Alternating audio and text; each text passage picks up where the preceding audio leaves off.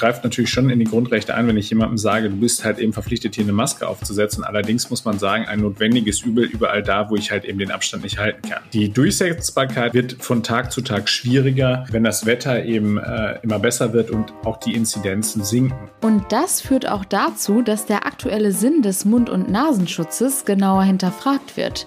Kommt es also bald in NRW zur Aufhebung der Maskenpflicht? Darüber sprechen wir gleich im Podcast. Ich bin Julia Marchese. Schön, dass ihr zuhört. Bonn Aufwacher. News aus Bonn und der Region, NRW und dem Rest der Welt. Und wir starten mit dem kurzen Nachrichtenüberblick aus Bonn und der Region. In zwei Jahren sollen die Stadtbahnen auf den Hauptverkehrsachsen in Bonn und dem Rhein-Sieg-Kreis im 5-Minuten-Takt fahren. Darauf haben sich die Stadtwerke Bonn und der Rhein-Sieg-Kreis geeinigt. Um dieses Ziel zu erreichen, wurden nun 22 neue Stadtbahnen bestellt. Auch sollen zusätzliche Verbindungen geschaffen werden. So soll die Linie 67 als ganztägige Verbindung zwischen Siegburg, Beul, Bonn Bad Godesberg realisiert werden. Dass eine Taktverdichtung vor allem auf einer anderen Linie nötig ist, zeigen aktuelle Auswertungen. So gibt es bei der Linie 66 an normalen Wochentagen zwischen 7 Uhr und 8.30 Uhr kaum noch verfügbare Stehplätze. Allerdings würde eine Taktverdichtung dieser Linie auch Auswirkungen auf Teile des Verkehrssystems in St. Augustin haben. Durch die dann verlängerten Schließzeiten der Schranken käme es gerade auf den Straßen von St. Augustin zu längeren Staus. Von den Staus und den geschlossenen Bahnschranken wären auch zwei Einheiten der Feuerwehr betroffen. Durch einen Umzug der relevanten Löscheinheiten könnte die dies umgangen werden. Die Politik muss nun über die Taktverdichtung entscheiden. Da die Corona-Inzidenz für Bonn den fünften Werktag in Folge unter 50 liegt, tritt nun die zweite Phase des NRW-Stufenplans in Kraft. Damit sind ab Mittwoch weitere Lockerungen und Öffnungen erlaubt. Dann sind wieder Treffen im öffentlichen Raum für Menschen aus drei Haushalten möglich, ohne eine Begrenzung der Personenzahl. Gleiches gilt für zehn Personen mit einem negativen Corona-Test aus beliebig vielen Hausständen. Genesene und Geimpfte dürfen an diesen Treffen ohne weitere Einschränkungen zusätzlich teilnehmen. Kulturveranstaltungen wie etwa Theater, Opern oder Kinos sind für bis zu 500 getestete Personen zugänglich. Kontaktfreier Sport darf ohne Personengrenze stattfinden. Kontaktsport darf dagegen für bis zu 25 getestete Personen wieder stattfinden. In Innenräumen wie etwa Fitnessstudios ist Kontaktsport für bis zu 12 Personen mit Test und Kontaktnachverfolgung gestattet. Freibäder dürfen in Bonn nach einer Termin Terminbuchung und mit negativem Test betreten werden. Während Partys und Feiern weiter untersagt sind, dürfen sich Menschen im Freien wieder mit bis zu 100 Personen treffen. In der Außengastronomie entfällt die Testpflicht, für die Innengastronomie bleibt diese vorerst weiter bestehen. Bonner Forschungseinrichtungen haben 2020 deutlich mehr Versuchstiere genutzt als in den Vorjahren. Das geht aus Zahlen der Stadtverwaltung hervor, die dem Generalanzeiger vorliegen. Demnach wurden im vergangenen Jahr mehr als 63.000 Tiere für die Forschung verwendet und damit fast 10.000 mehr als noch 2018. Überwiegend kamen Mäuse zum Einsatz, die als Modellorganismus vor allem in der medizinischen Forschung genutzt werden. Dazu kamen Ratten, andere Nagetiere sowie Schweine und Fische. Trotzdem hat die Stadt als zuständige Kreisordnungsbehörde im vergangenen Jahr deutlich weniger die Tierhaltung und die genehmigte Durchführung der Versuche kontrolliert als in den Vorjahren. Es gab nur 33 Tierversuchskontrollen sowie 22 Haltungskontrollen, so das Presseamt. 2018 hatte es noch 59 Versuchskontrollen gegeben. Die Verwaltung begründet das mit pandemiebedingten Einschränkungen. Über die Zahl der entdeckten Verstöße schweigt sich die Verwaltung aber aus. Nach fünf Monaten des Umbaus öffnet das Bahnhöfchen in Bonn-Beul erneut. Damit meldet sich ein beliebter Oldie der Bonner Gastroszene zurück. Das denkmalgeschützte Beuler Bahnhöfchen aus dem Jahr 1891 am Rheinufer geht jetzt zunächst mit einem Soft Opening an den Start. Das bedeutet, dass die Gäste zurzeit noch per Selbstbedienung ihre Speisen und Getränke an einem provisorischen Tresen abholen. Auf der Freiluftterrasse finden 120 120 Gäste Platz. Auf der Terrasse unter dem Vordach des Bahnhöfchens kommen weitere 100 Plätze hinzu. Für den noch nicht fertiggestellten Innenraum plant der Gastgeber knapp 50 Plätze ein. Bis August werde das Angebot in dem Ausflugslokal stetig weiter hochgefahren. Auch die Fußball-WM wird hier gezeigt. Und wir kommen zu unserem heutigen Top-Thema. Egal ob OP, FFP2 oder Stoffmaske, das Tragen eines Mund- und Nasenschutzes gehört mittlerweile zu unserem Alltag. Nun fallen aber die Corona-Inzidenzen und es kommt zu immer mehr Lockerungen der Maßnahmen. In Dänemark ging das schon so weit, dass dort nun seit gestern die Maskenpflicht für fast alle Bereiche des öffentlichen Lebens aufgehoben wurden. Nun wird auch in Deutschland über das weitere Vorgehen diskutiert. Könnte es also bald sein, dass wir in NRW auch keine Maskenpflicht mehr haben? Darüber spreche ich jetzt mit dem Leiter unserer Landespolitik-Redaktion, Maximilian Plück. Hi. Hallo, grüß dich. Maskenpflicht oder nicht? Dieses Thema beschäftigt natürlich gerade aktuell die Politik. Wie hat sich denn Bundesgesundheitsminister Jens Spahn dazu geäußert? Hat er schon eine Tendenz, in welche Richtung das gehen könnte?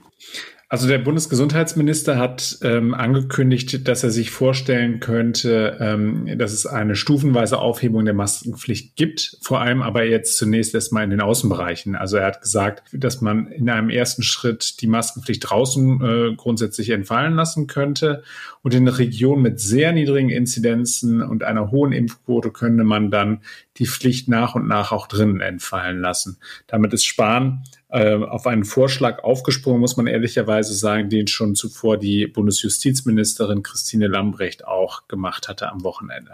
Klären wir vielleicht noch einmal den aktuellen Stand.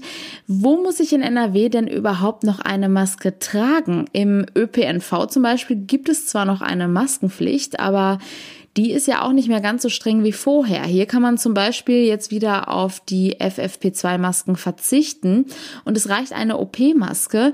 Wie sieht das denn in anderen Bereichen aus?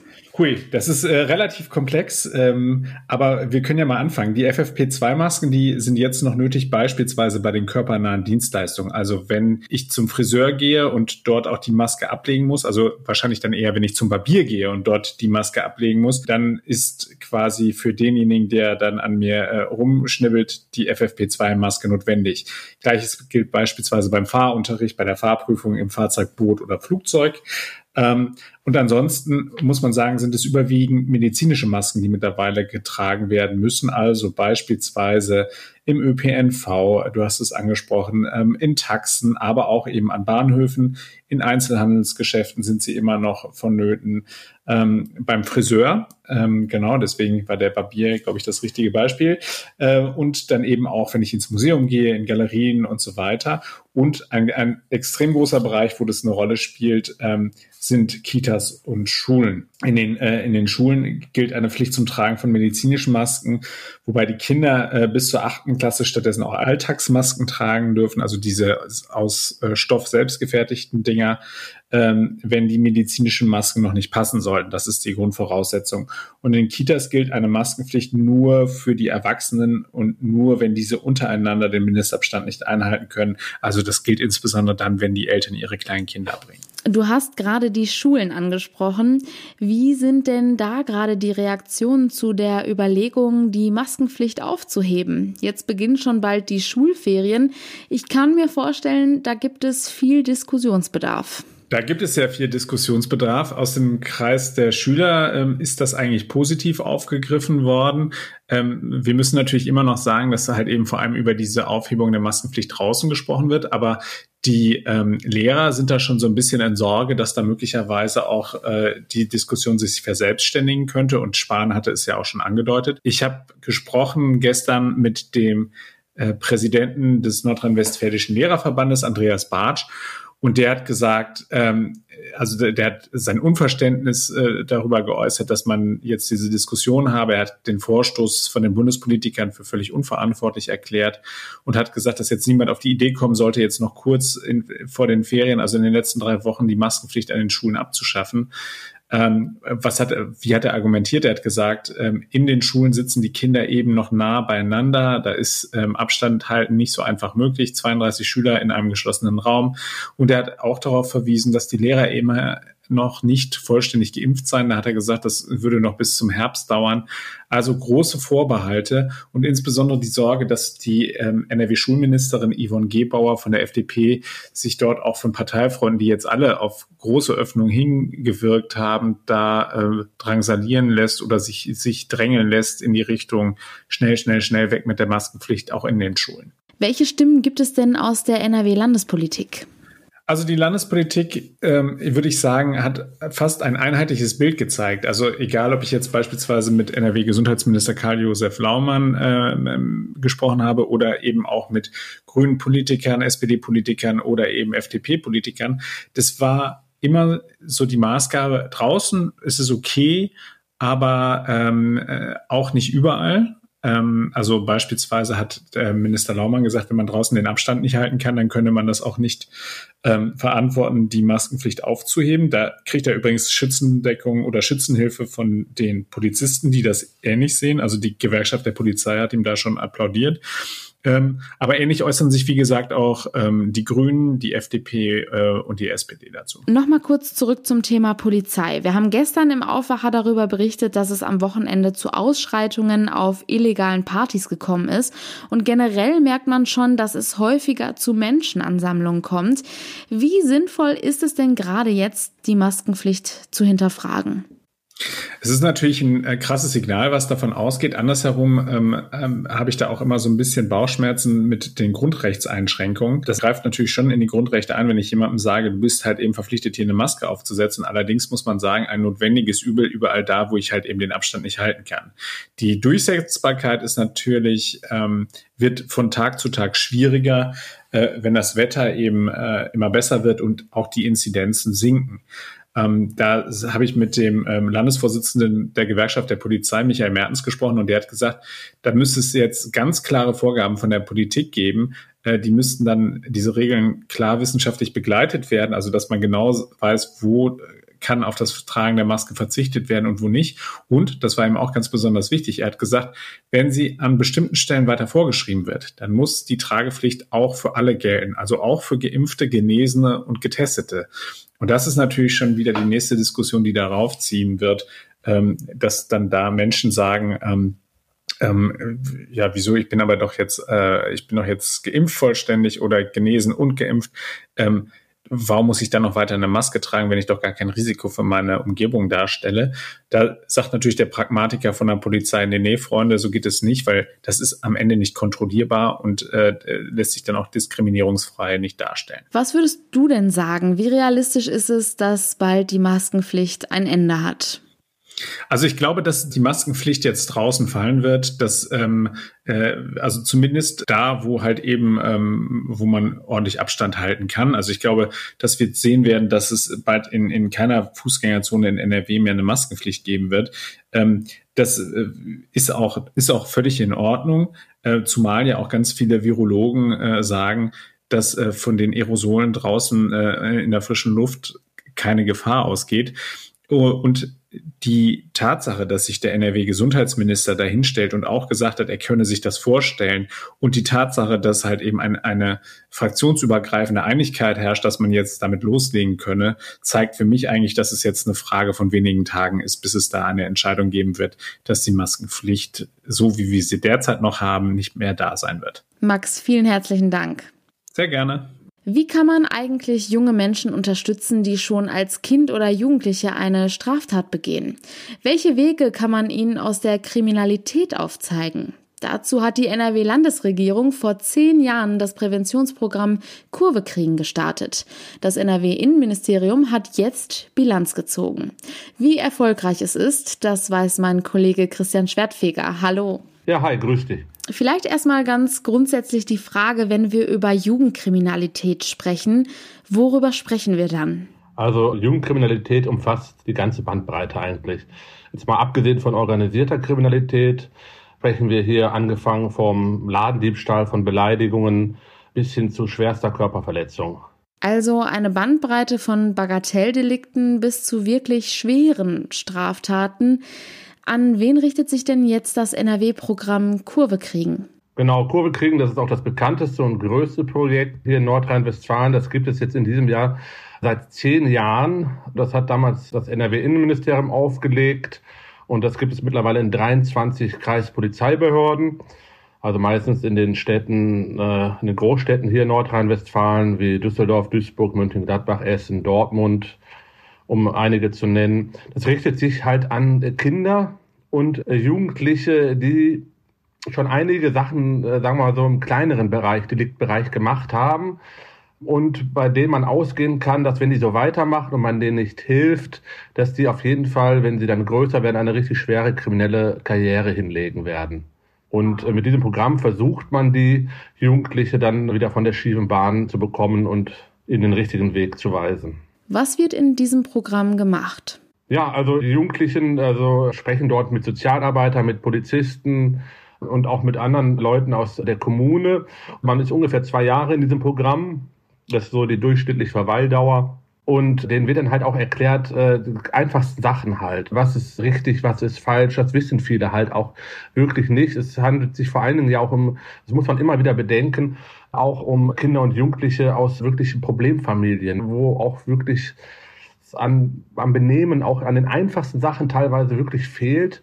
Und diesen Kindern wird das dann auch erst teilweise erstmal beigebracht, dass man auch jetzt hier seinen Nebenmann einfach nicht schlagen soll. Ne? Das ist ganz einfach gesagt. Ne?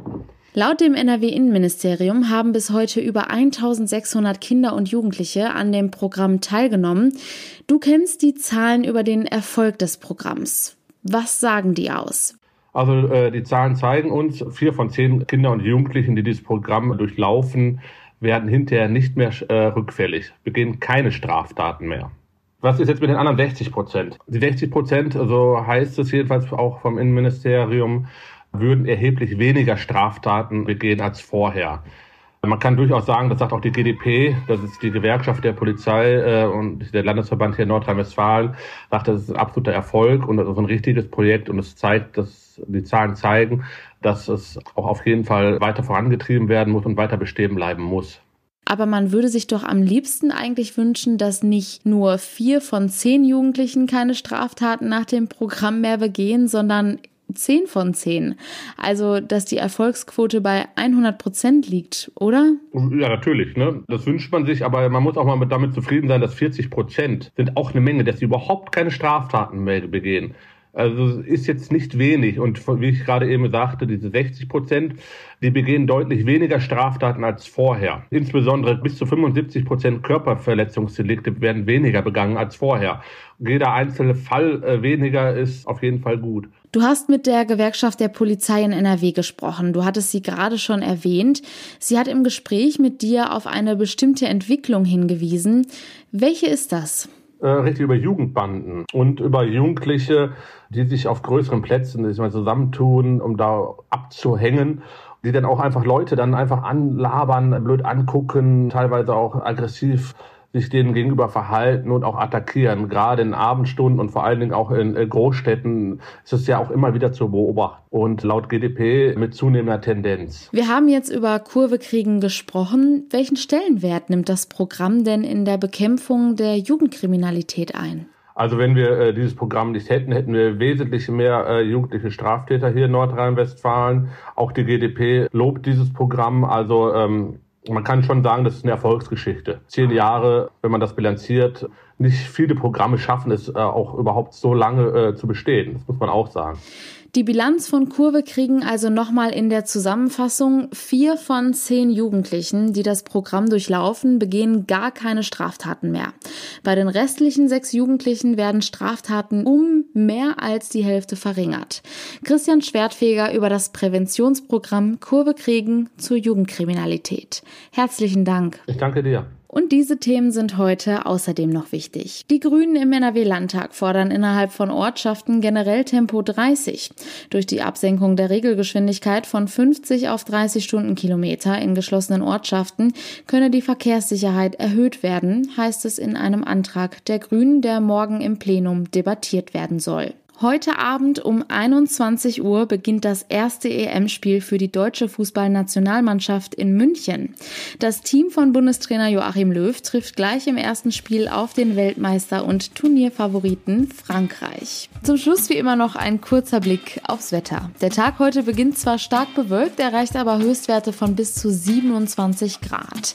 Morgen hingegen beginnt der Tag dann auch schon mit viel Sonnenschein und die Temperaturen steigen auf bis zu 33 Grad. Grad. Das meldet der Deutsche Wetterdienst. Passend zu dem heißen Wetter haben wir natürlich noch etwas für euch vorbereitet und zwar einen Klimagerätetest. Den Link dazu packe ich euch in die Show Notes. Und das war der Aufwacher vom 15. Juni. Habt einen schönen Dienstag. Ciao. Mehr Nachrichten aus Bonn und der Region gibt's jederzeit beim Generalanzeiger. Schaut vorbei auf ga.de.